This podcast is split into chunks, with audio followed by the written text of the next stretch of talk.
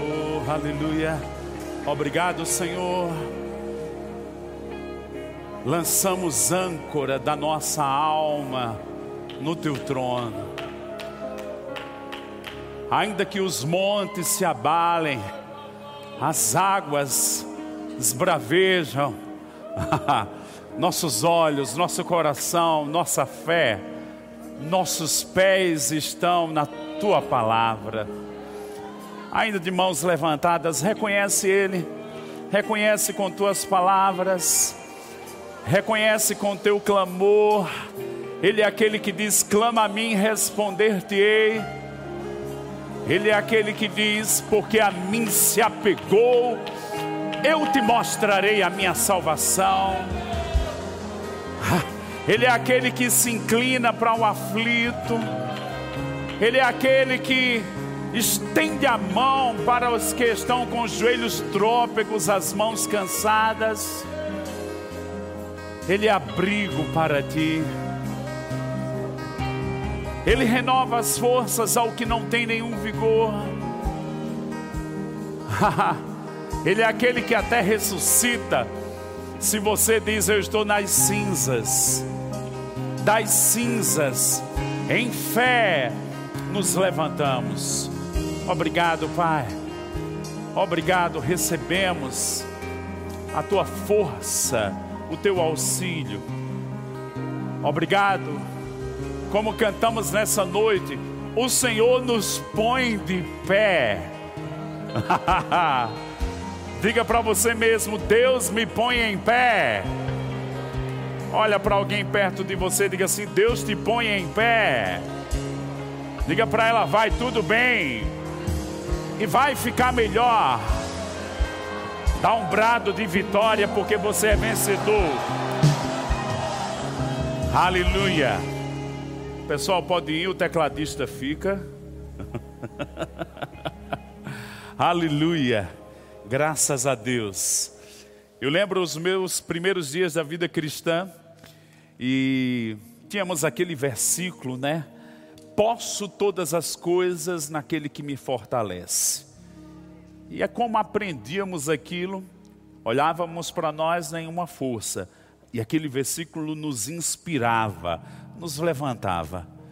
Eu sei que houve abuso de algumas confissões aplicadas e colocadas no lugar errado, mas eu queria que você dissesse dentro de você: diga, eu posso todas as coisas naquele que me fortalece. Diga: se Deus é por mim, quem será contra mim? Diga: eu vou cumprir minha carreira. Oh, aleluia! Graças a Deus. Talvez possamos olhar mil e uma razões para dizer: não vou cumprir, paralisado, mas em Deus nós temos essa inspiração de que Ele nos levanta, que Ele cuida de nós. Amém? Você está feliz por estar aqui essa noite? Boa noite a todos que estão conosco nas nossas mídias, também participando desse culto. Eu creio que essa atmosfera se derrama aí também, como uma cachoeira na sua casa e vai te molhar também.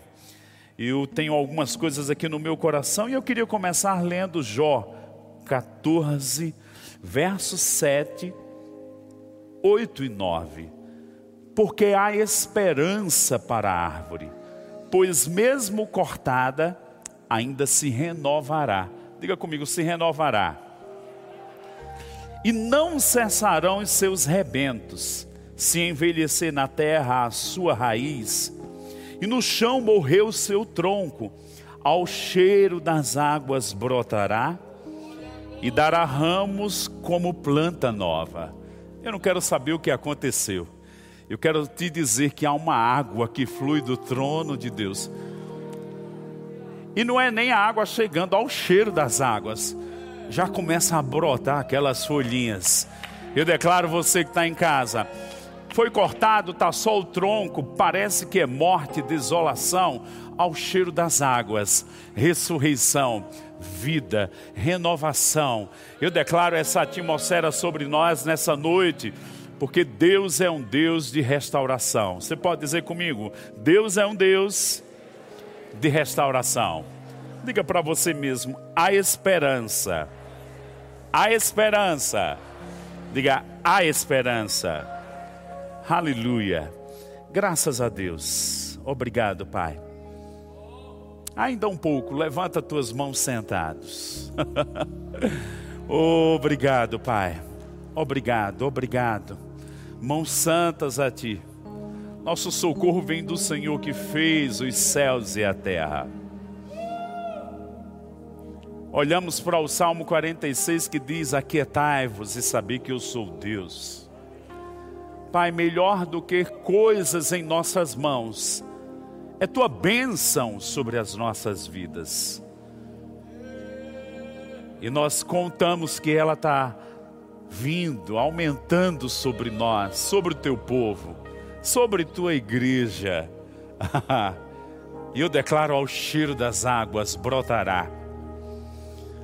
Há de se ver a diferença entre o que serve e o que não serve a Deus. Nossa fé está em Ti. Não, não vamos desanimar nem desfalecer. Vamos prosseguir. Como o salmista disse: Contigo saltamos muralhas, destruímos exércitos, possuímos cidades que eram cheias de muralhas, porque o Senhor nos deu essa vocação de conquistadores, essa vocação para cumprirmos tua vontade, no poderoso nome de Jesus. Quem pode dizer amém? Aleluia. Muito obrigado. Daqui a pouco você volta. Dá uma pausazinha para você. Amém, gente. Quem está com a sua Bíblia poderosa, infalível, digna de aceitação, a palavra de Deus aí nas suas mãos, no seu tablet, telefone, dispositivo, seja o que for. Ela é a palavra, irmãos, que nos orienta, que nos conduz, que nos ergue. Eu aprecio um versículo do Salmo 119. Na minha angústia, o que me vivifica é a tua palavra, direta, ministrada do púlpito, na meditação, por um irmão, por uma pessoa, na tela. A palavra tem o poder de vivificar. Estamos falando nessa temporada sobre cumprindo a carreira. E eu achei muito interessante a proposta do nosso pastor Tiago Borba, queridão. Irmãos, ele pensou sobre não pensarmos nessa temporada somente sobre nossa carreira no ministério, mas a nossa carreira como a vida de fé, em servir, conhecer, andar com Deus, ser filho, ministério, mas essa carreira também se estende naquilo que fazemos. Por exemplo, Daniel, ele não estava no exercício eclesiástico, ele servia ao rei da Babilônia. Era como se fosse alguém nos dias de hoje trabalhando na ONU, mas era um serviço de Deus. E ele encarava como aquilo.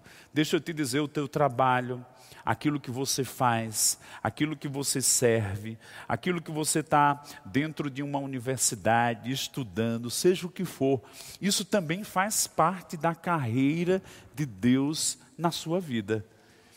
E podemos pensar nesses três âmbitos: nossa carreira como filhos de Deus, nossa carreira no ministério, nossa carreira naquilo que estamos trabalhando, servindo, funcionando.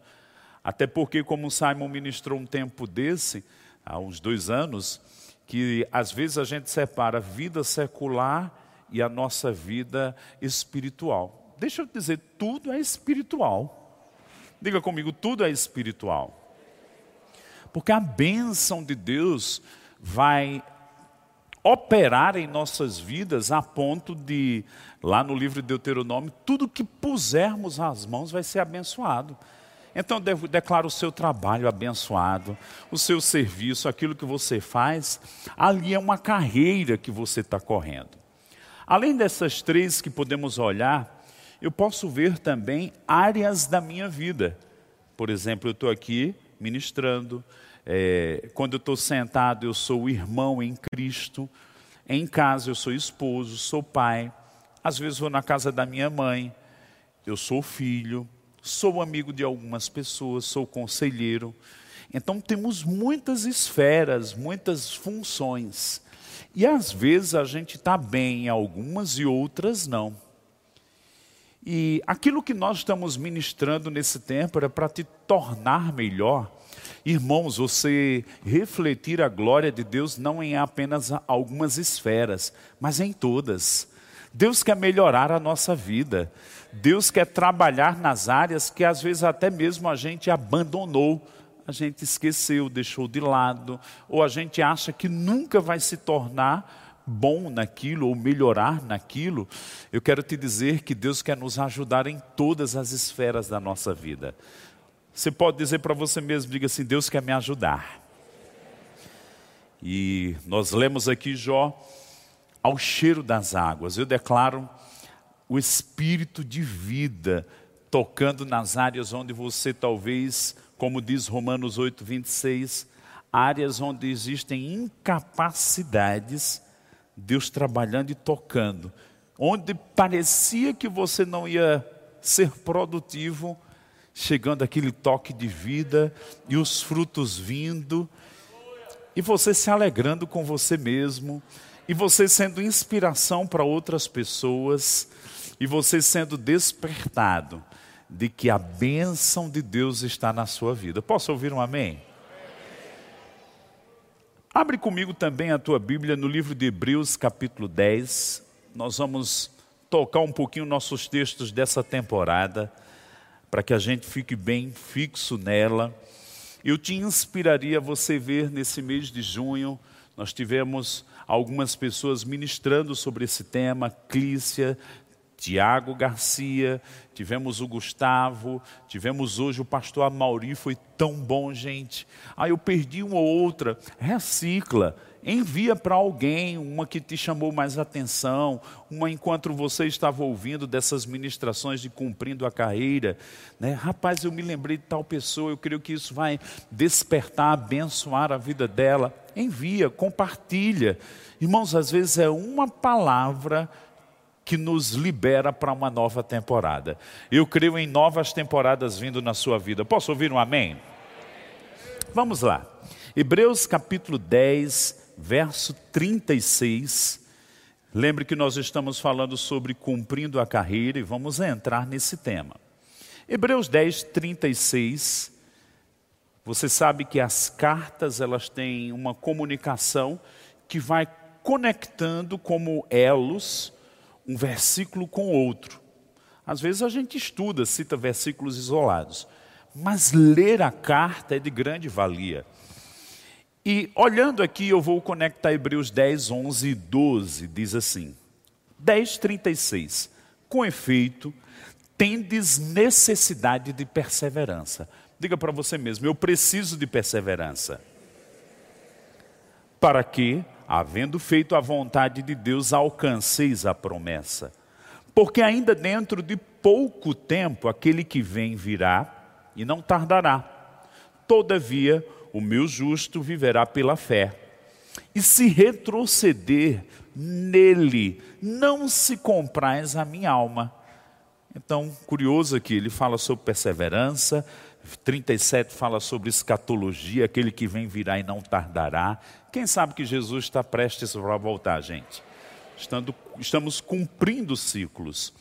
E no 38, a vida de fé, que é citada quatro vezes na Bíblia.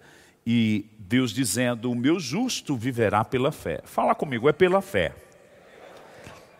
E aí, tem ponto e vírgula e diz: E se retroceder, nele não se comprais a minha alma. 39. Nós, porém, somos dos que não somos dos que retrocedem para a perdição. Somos, entretanto, da fé para conservação da alma. Nessa noite eu vou falar um pouquinho sobre para cumprirmos a carreira, nós precisamos conduzir a nossa alma a um lugar de disciplina. A perseverança, ela é trabalhada nos nossos pensamentos em uma faculdade que nós chamamos de vontade. Talvez a gente conheça alguém, rapaz, fulano é tão decidido, tem uma vontade tão forte, e outros são mais é, flexíveis, demora mais um pouco, e outros vivem à mercê das circunstâncias. Sabe que sua vontade pode ser trabalhada? Sabe que você pode desenvolver essa perseverança? Mas voltando um pouco aqui para o texto, me chamou muita atenção. Essas nossas Bíblias que têm os comentários da Strong nos ajuda a ampliar alguns detalhes dos versículos. O 39 diz: Nós, porém, não somos dos que retrocedem para a perdição, somos, entretanto, da fé. Diga, eu sou da fé. E ele acrescenta: para a conservação da alma. Quando eu abro a palavra aqui, conservação, no grego peripoiesis, significa preservação, como está no texto, possessão, propriedade própria e aquisição. Então, quando ele está dizendo aqui que nós somos da fé para conservação da alma, também envolve aquisição e possuir a nossa alma. Um dos ensinamentos que nós temos aqui base e que eu me lembro em 1991, 2, quando o pastor Bud chegou, começou a ministrar na minha antiga igreja, né? Dizia-se, ah, é dicotomia ou tricotomia. O que são essas duas palavras? Dicotomia é considerar um homem com duas partes, corpo e espírito e alma era uma coisa só. Mas tricotomia é considerar o homem um ser com três partes e eu vou pedir a ajuda de Reuel aí. Nós tocamos com alguns temas desses no Rema, e esse aí eu uso para a gente ter uma matéria na escola de missões sobre relacionamento e crescimento emocional. E diz aqui: o mesmo Deus de paz vos santifique em tudo, o vosso espírito, alma e corpo sejam conservados íntegros e irrepreensíveis na vinda do nosso Senhor Jesus. Na figura, podemos caracterizar ali as três partes: o corpo, a parte que a gente toca, vê, a alma seria aquilo que está na nossa personalidade, e o espírito humano. Então nós precisamos dessa revelação no espírito humano de Deus, das verdades, de comunicações divinas, da palavra meditada. E precisamos também ter a nossa alma trabalhada, ou como ele diz, conservação da alma, ou como eu estou colocando dentro da própria palavra, aquisição, possuir. Na ordem divina, quando Deus nos criou, olhando para o jardim do Éden, a figura de Adão, em Gênesis 1, 26, o Senhor disse para Adão: façamos o homem a nossa imagem e semelhança. Essencialmente, o homem é um espírito. E no capítulo 2, mostrando o outro aspecto, quando Deus criou o corpo do homem soprou-lhe as narinas, se tornou alma vivente. No plano original de Deus, o espírito do homem tem o controle, o domínio, é quem conduz e a alma está em submissão. Agora, quando olhamos para esse texto, o texto da carta, no capítulo 10 de Hebreus, ele diz que precisamos de perseverança. Essa perseverança, irmãos, ela é algo espiritual, mas ela afeta a nossa alma. Agora, olhando três capítulos da Bíblia, como eu estou citando e já disse, Hebreus 10, esse texto que lemos, Hebreus 11, porque logo ao terminar aqui, quando ele diz, entretanto, somos da fé para a conservação da alma, ele entra no capítulo 11, ora, a fé é a certeza das coisas que se esperam, a convicção de fatos que se não vê. Pois, pela fé, os antigos obtiveram bom testemunho. A partir de então, ele vai dar uma narrativa, desde o livro de Gênesis, os patriarcas, vai falar sobre né, figuras do Velho Testamento, de mulheres que receberam milagres. Por quê? Pela fé, porque nós somos chamados a viver pela fé. Diga comigo, eu sou chamado a viver pela fé. E foi nesse contexto de uma narrativa de grandes testemunhos da fé que ele entrou no capítulo 12. Eu estou dando uma razão para você ler Hebreus capítulo 10, 11 e 12 junto. Às vezes a gente lê um texto, uma porção, mas eu declaro que com esses três capítulos você vai vai comer uma feijoada espiritual, vai ficar de banzo assim, dois, três dias. Você entende? Né? Como Dizem lá no Pantanal, aquelas cobras gigantes engolem lá um animal, aí está giboiando, né, uma temporada digerindo. Eu declaro um alimento tão bruto dentro de você, que nunca mais você vai desmaiar na sua alma. Amém? Porque, irmãos, é no coração que Deus transmite uma visão celestial. E eu declaro que nós não vamos ser pessoas com visões que nunca vão se manifestar, com visões que vão ser abortadas. Até porque quando isso acontece, a gente fica meio frustrado, fica com banzo, fica um desconforto que não é por fora, é por dentro. Eu declaro, como a gente cantou aqui, Deus nos pondo de pé. Eu declaro, como a gente cantou, que repertório maravilhoso hoje. Uau! Psh das cinzas levantando. Você não sabe como está a minha vida. Às vezes não é a vida toda, mas é uma área. Eu declaro o toque milagroso de Deus. Eu declaro nessa noite, né, aquilo, como disse no livro de Lamentações, era um tempo de desolação em Israel. E Jeremias diz: Quero trazer à memória o que pode me dar esperança. Eu declaro como uma palavra profética que é uma luz no fim de um túnel. E Deus está dizendo: Eu não só tenho uma luz, eu tenho o sol para brilhar na sua vida. Eu posso fazer reverdecer todas as coisas. Eu te tomo pela mão.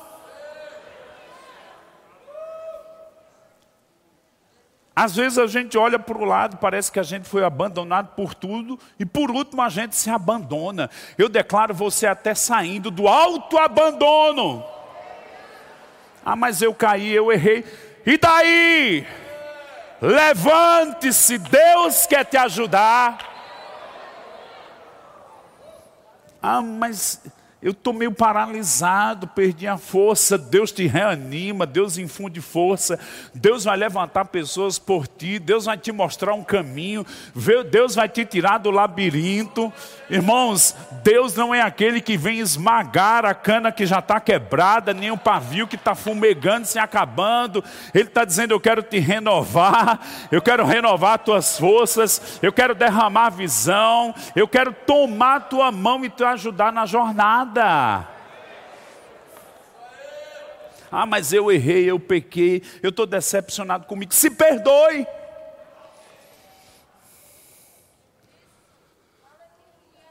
Vai olhar a vida de Davi, quantas vitórias e conquistas nos dias que se passavam entre quando ele foi ungido e o trono.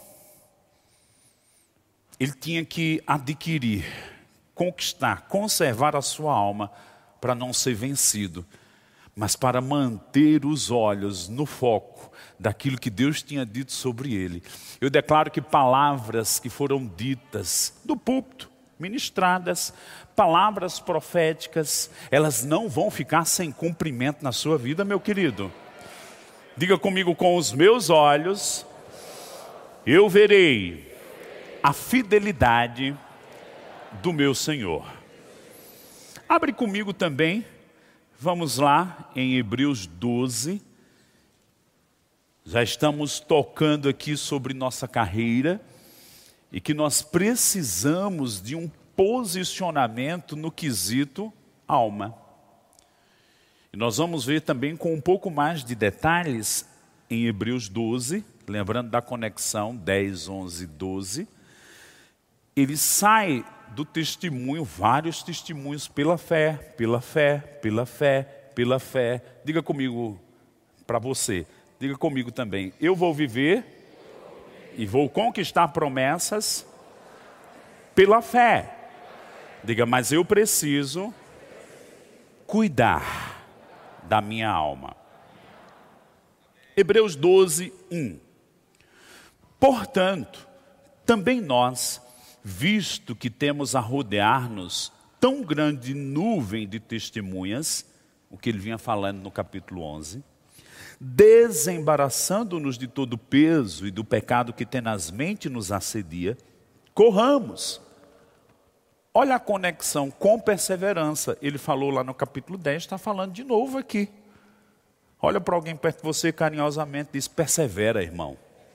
Diga assim: vai dar certo, vai acontecer, vai se cumprir, você vai vencer. Diga: você não vai ficar para trás, você vai ver a fidelidade de Deus. Diga para ela de persevera.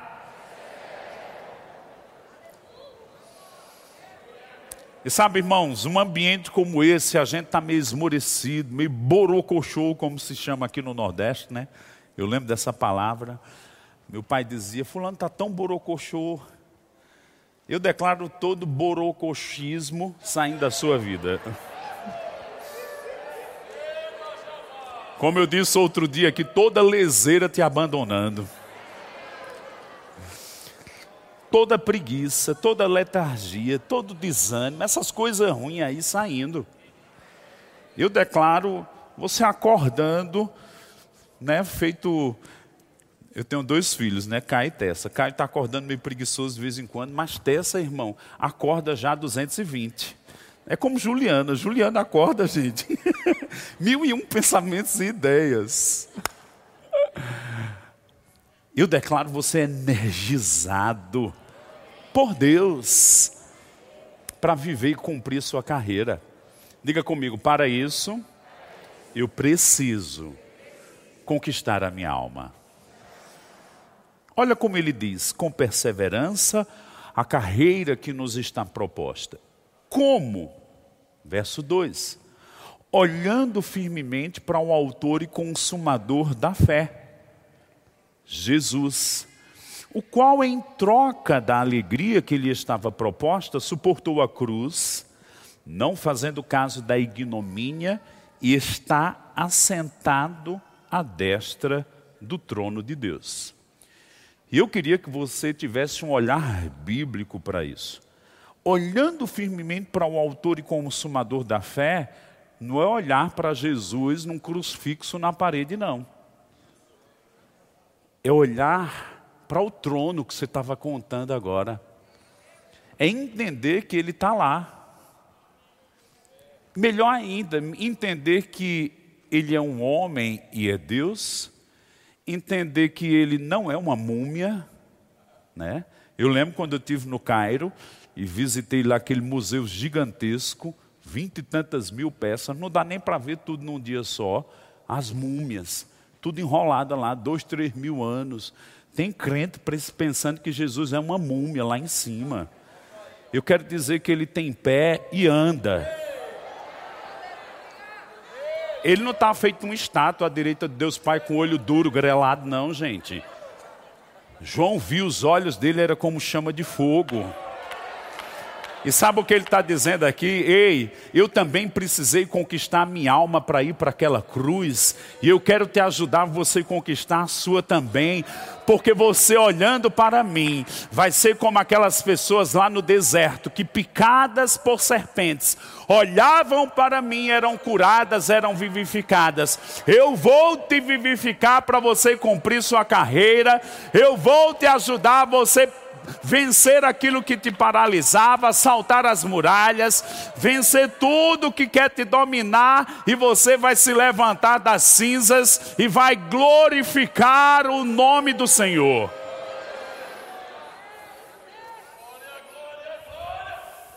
Sabe de uma coisa?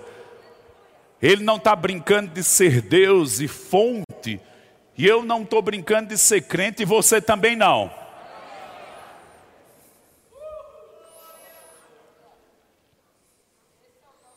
Agora nós somos menores e dependemos dele. O convite, olhando firmemente para ele. Eu sei que eu tenho que olhar para a vida de pessoas e cada uma tem uma responsabilidade de viver bem, de cumprir um evangelho, de praticar a palavra. Mas o convite é olhar para ele. O autor e consumador da nossa fé. Diga comigo, porque é pela fé. Ainda quero considerar o terceiro versículo, porque nós vamos voltar aqui para aquilo que falamos no último versículo de Hebreus 10. O que diz o verso 3? Considerai, pois, atentamente aquele que suportou tamanha oposição dos pecadores contra si mesmo, para que não vos fatigueis, desmaiando em vossa alma. Houve um tempo eu pensando e estudando sobre isso, buscando, porque nós temos que buscar respostas na palavra de Deus. Capítulo 10, ele diz: devemos perseverar, somos da fé. Capítulo 11, uma narrativa e uma inspiração de muitos testemunhos de vida de fé do Velho Testamento para nos inspirar.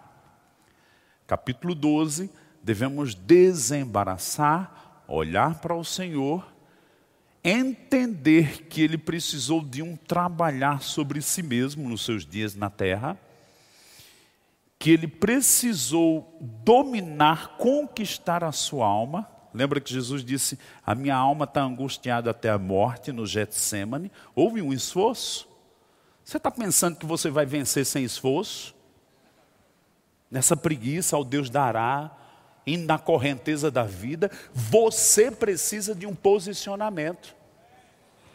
Mesmo que mãos te ajudem, você precisa de uma resolução interior. Eu gosto de Daniel 1,8, a Bíblia diz que Daniel resolveu, aqui dentro, não se contaminar na Babilônia. Você precisa resolver.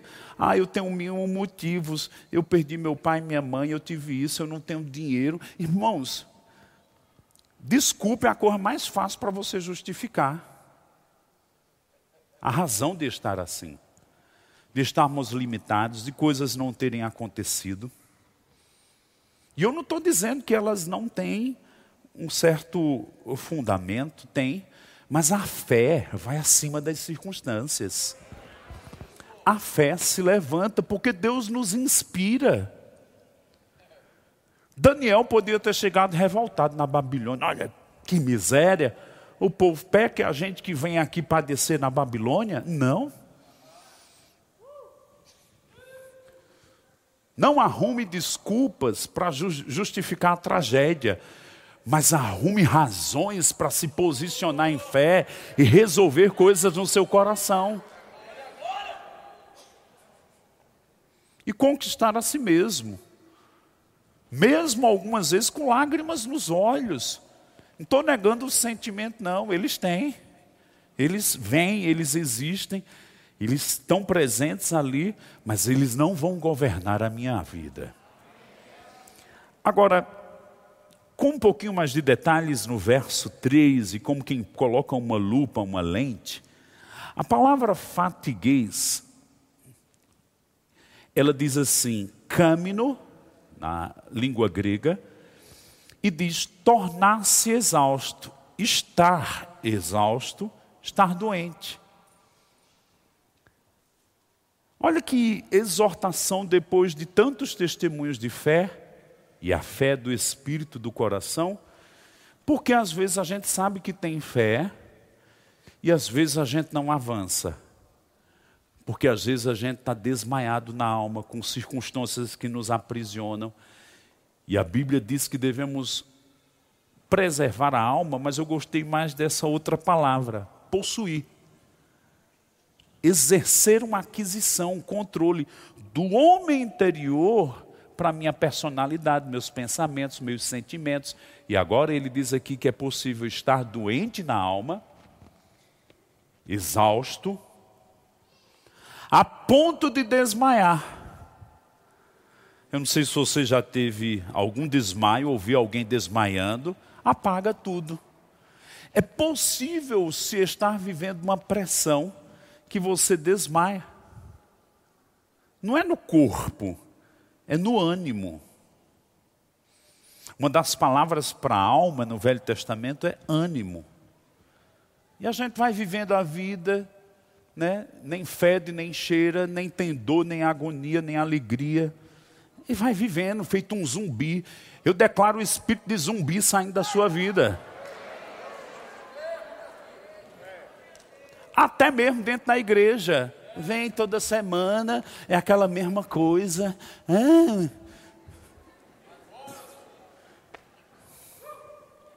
Não.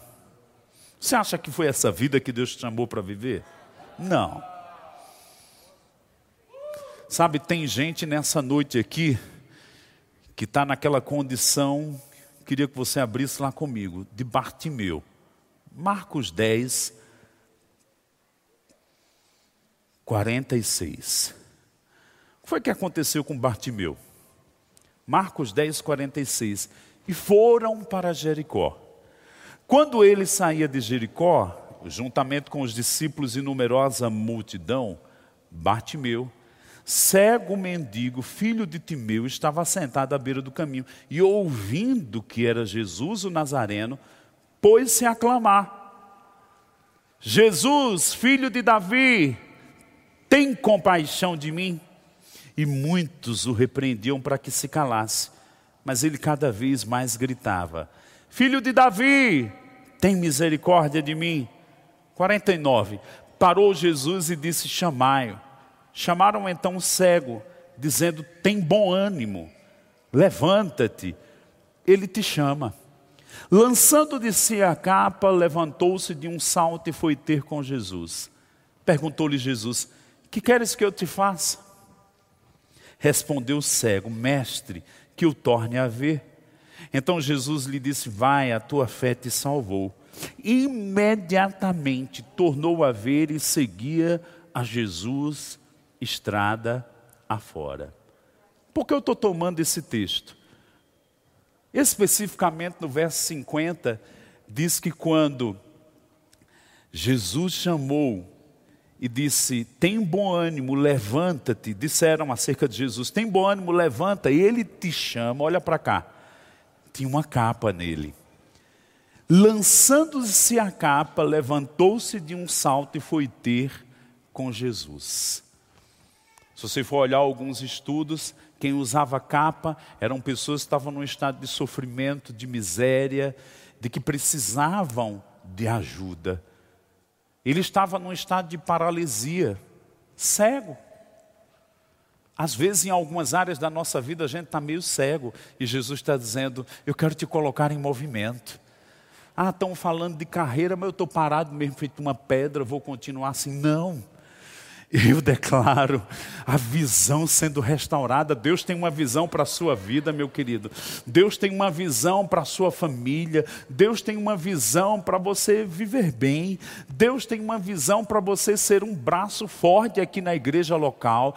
Se você tem alguma chamada no, nos ministérios de socorros, ou um dia no ministério, nos, dons, nos cinco dons ministeriais, deixa eu te dizer, eu declaro essa visão. Tem pessoas aqui que precisam precisam lançar essa capa de colocar um karma que parece que você é obrigado a viver debaixo de um karma de circunstâncias. Eu nasci assim, vai ser assim mesmo. Não, meu querido, eu declaro o novo de Deus na sua vida. Eu declaro o profético de Deus na sua vida. Eu declaro o ânimo de Deus na sua vida. Talvez você veio nessa noite só para ouvir aquilo que aqueles discípulos disseram para o cego. Tem bom ânimo, há esperança para você, há algo novo, Deus está diante de você.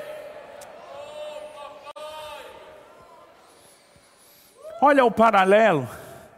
Bartimeu com Jesus e nós hoje olhando para ele. Tira os olhos das circunstâncias, tira os olhos da desolação. Ele está dizendo: Olha para mim, olha para mim. Eu vou te dar visão, eu vou te dar força, eu vou te dar um senso de destino, eu vou te ajudar, eu vou levantar pessoas por ti. Eu te dou uma família, olha a minha família aqui. Sai do isolamento, sai do medo, sai de um domínio que às vezes o Satanás fica escravizando a gente na nossa mente, com sofismas, com fortalezas, com medos, com paralisias, com uma autoimagem deformada. Deus é poderoso para devolver o estado original que Ele nos planejou não importa o que o pecado tenha feito, não importa o que pessoas tenham feito, não importa o que as circunstâncias tenham feito, Deus está dizendo para você: a esperança. Ao cheiro das águas, vai brotar. Cortou no talo a árvore, mas ao cheiro das águas, ressurreição, vida, você vai cumprir o seu propósito. Dá para imaginar José preso lá na cadeia. Cadê as visões de Deus? Cadê? Lembra aquela música? Que se foi roubada a visão, me jogaram numa prisão. Não tem problema. Deus é poderoso para tirar de prisões, de cativeiros de calabouços. Ah, você não sabe como está a minha vida, é um mundo de depressão. Deus é poderoso para te tirar da depressão. Para de olhar para trás, para de olhar para a circunstância, olha para Ele. Ele diz: Eu crio um caminho no deserto.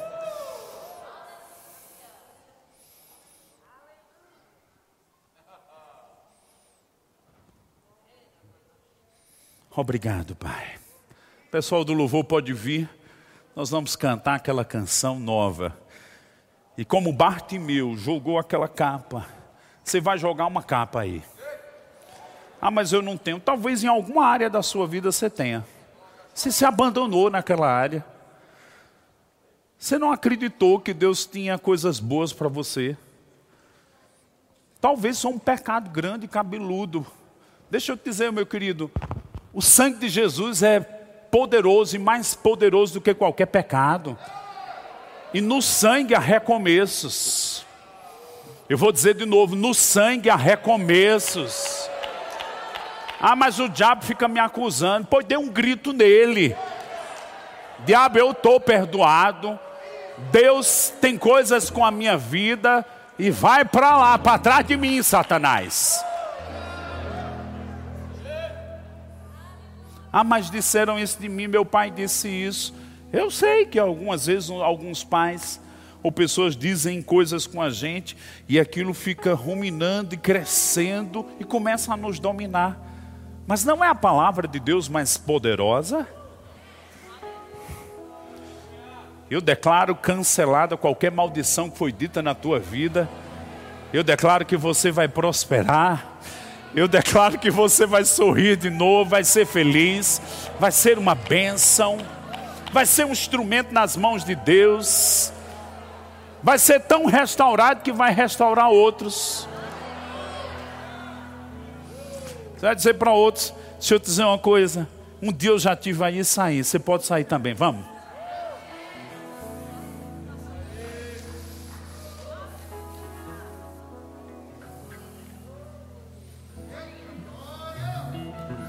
Não. Você não viveu para. Você não existe para viver desmaiado na sua alma. Uma vida de fé, uma alma guardada em Cristo, na palavra. Deixa eu te dizer, aí fora está um clima de desolação, mas em Cristo não. Há um clima de ressurreição de restauração. Se eu fosse você, eu deixava isso respingar em mim. Abre os braços. Tem gente que na chuva vai para um abrigo. Mas eu me lembro de dias de chuva, eu tirava a camisa e ia para a goteira da casa. Eu queria era as gotas batendo em mim, me refrescando. Eu queria era a liberdade. Não se recluse, mas vem para essa atmosfera da chuva de Deus. uh!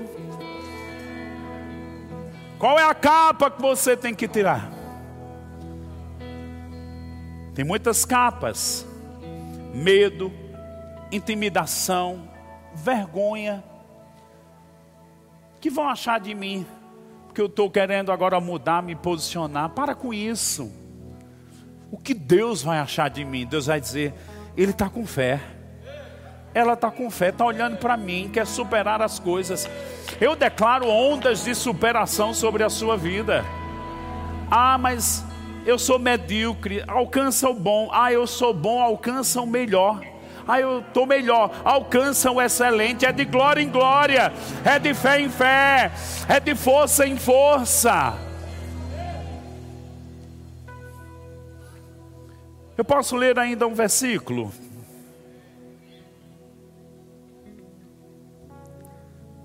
Salmo 37. Eu declaro essa palavra na sua vida. Ah, quando eu penso sobre carreira que está falando esses dias, ah, você não sabe como está a minha vida. Eu estou pior do que o cego Bartimeu. Eu estou petrificado. Eu escuto as pregações, nem me toca. Eu estou isso, eu estou aquilo. Tem jeito não, minha vida não tem jeito não. Carinhosamente, olhe para alguém perto de você, é bom para todo mundo é ministrado. Diga assim: tem jeito. Diga em Deus, sua vida tem jeito.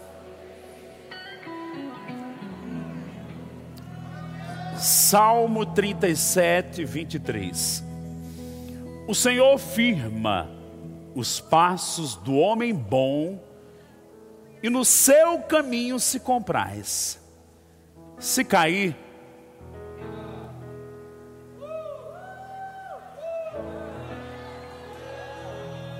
não ficará prostrado.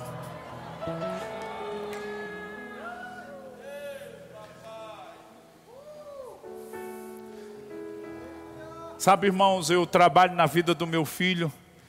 Ele vai tentar uma coisa, não consegue, vai tentar uma coisa, não consegue. Eu digo, persevere, porque você está trabalhando o poder de conquistar. Quando foi ontem, ele estava lá com um cubo que ele ganhou essa semana da tia, 3 por 3 Ele tem um pirâmide, tem um 2 por 2 tem um curvado. Ele gosta de brincar de cubos. Mas aí ele tinha feito os seis lados. E eu enchi os meus olhos de lágrimas. Eu disse: Olha aí, eu disse que você ia conseguir. E a gente chorou junto. Se um pai natural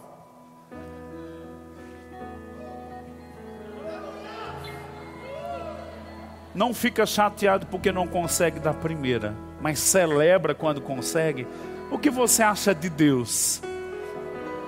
Ah, mas eu caí, Deus não quer eu estou lendo o texto: se cair, não ficará prostrado, porque o Senhor o segura pela mão. eu vim nessa noite te dizer que a mão do Senhor está estendida para ti. O que ele fez com Bartimeu, o que ele fez com muitos de nós, deixa eu te dizer, os ministros que às vezes já estão estabelecidos, envolve tantas conquistas de si mesmo. Acredite, você pode. Ele está estendendo a mão. Ele diz: Não temas.